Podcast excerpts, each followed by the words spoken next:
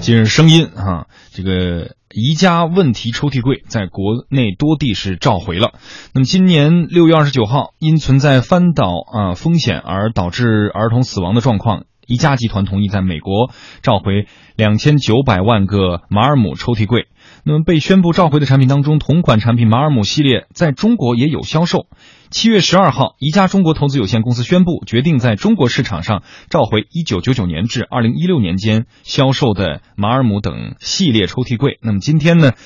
记者探访了南京、杭州、天津、大连等多地的宜家商场，发现商场已经挂出了召回的通知。我们来听记者的报道。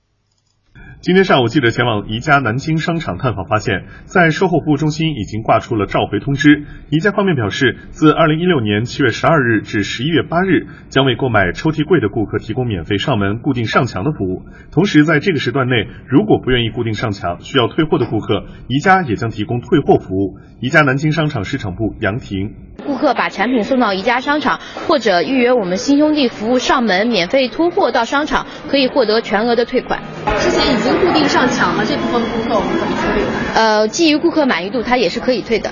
随后，记者来到宜家南京商场展货区，看到马尔姆、汉尼斯、百灵等系列抽屉柜仍在销售。宜家南京商场市场部杨婷，呃，我们这个产品在面世之初就是有这个固定上墙的沟通的，也是符合国家规定的，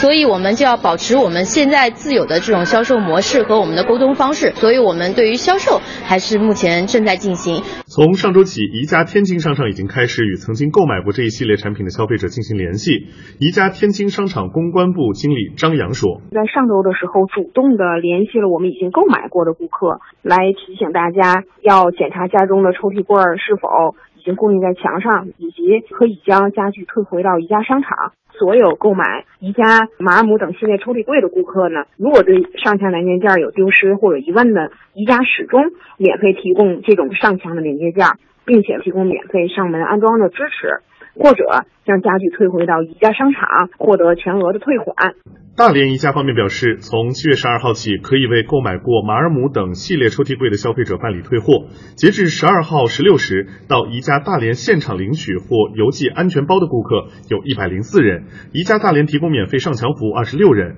为两名顾客提供了退货服务。目前，杭州余杭区宜家商场内的马尔姆抽屉柜在其展示区域制作了牢牢固定、避免家具倾倒的提示，并提供了如何加装墙毛的使用指南。一周前，杭州市消保委余杭区市场监管局对杭州宜家家居有限公司进行约谈和督促指导。约谈要求对浙江省范围内宜家公司马尔姆抽屉柜进行销售投诉汇总，对标准执行、供货来源等重要情况进行再核实，并完善相应的消费投诉处置应急机制，最大限度的保护消费者的安全。杭州市余杭区消保委秘书长金海强：今天得到消息呢，确切消息就是说，不仅仅是包括这个马尔姆系列的抽屉柜，那么其他的一些抽屉柜呢，他们也是可以召回的。如果说愿意退的话。也是可以退的，就还有一个呢，就是你要是不愿意退呢，他可以上门服务安装那个固定件啊，帮你固定，就是说帮你呃固在墙体上固定，消除这个安全隐患嘛。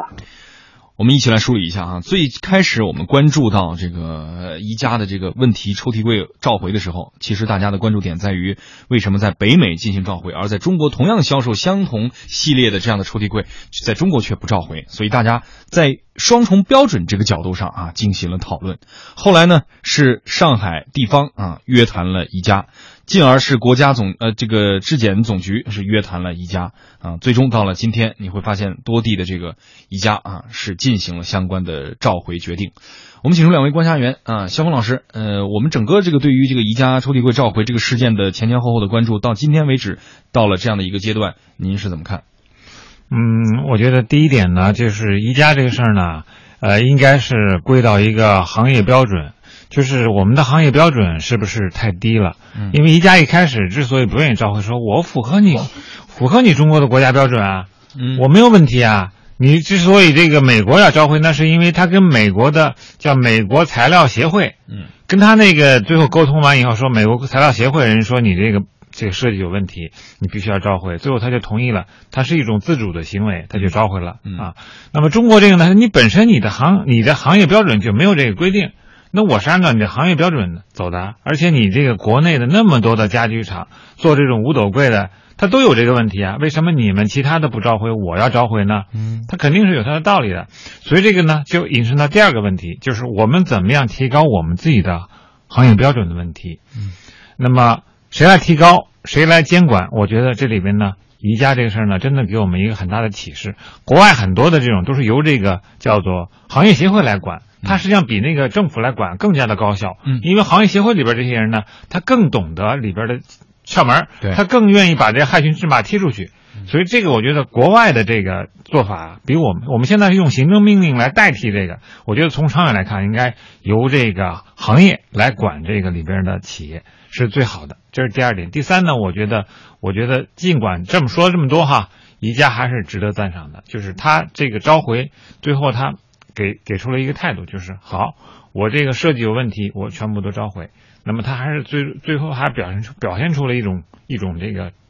这个诚意吧。嗯啊，所以我觉得是不是我们的国内的这些家具厂厂家也应该是向向人家学习学习，就知耻而后勇啊。嗯。嗯，国内的家具厂哈，应该考虑考虑。季老师，我觉得国内的家具厂恐怕是不是应该，就是现在就先想想自己这东西有没有风险嘛？对，因为一旦出了问题之后，这个就类似于就是你看人家都已经召回了，人家都已经怎么怎么样，你还使用相就是有同样问题的，然后最后又造成了问题的话，那这个就很难再说得过去了。而且呢还是属于发生了之后的状况，现在就说且是还在这个商场里面摆着。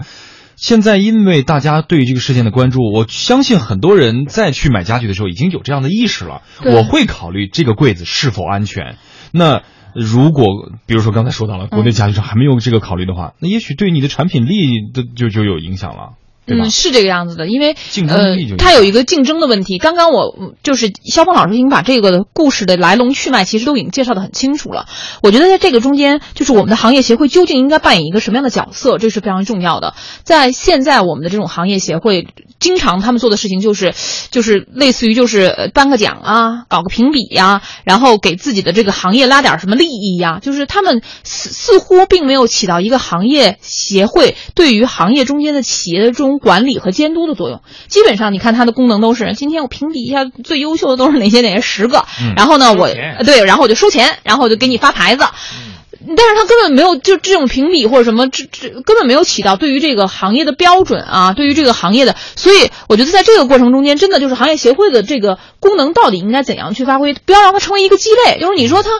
它。他他他他现在这么这种这种行为对于于市场无益，那实际上就是本来应该他做的一些事情呢，又都让行政的手段去做了，而行政其实本身是不太能做得好，因为它不能面面俱到。我们也看到了，就是比如说从标准的这个角度上来说，你要说我要制定一个标准，可以没问题，国家相应的一些单位来做了这个标准，但执行的过程中间，你看他跟你说我没人，我查不了，嗯，但是你这个有有些这个。就就是相应的一些工作，或者说一些监督，当然我觉得就执法权肯定是不能给行业协会了哈。但行业协会在中间应该起到一个什么作用呢？他们是不是不应该只是去发个奖牌子收钱啊，然后为自己的行业争取所谓的自身的利益？他除此之外，是不是应该还做点别的？对，嗯，做点一个协调沟通。对我们刚刚看到这个新闻报道中间，其实也是因为美国的相应的行业协会提出了一个问题，然后最后就就让这个这个家具就是宜家。出来就说那我愿意，他其实也是一个行业协会在这中间产生了一定的作用。嗯。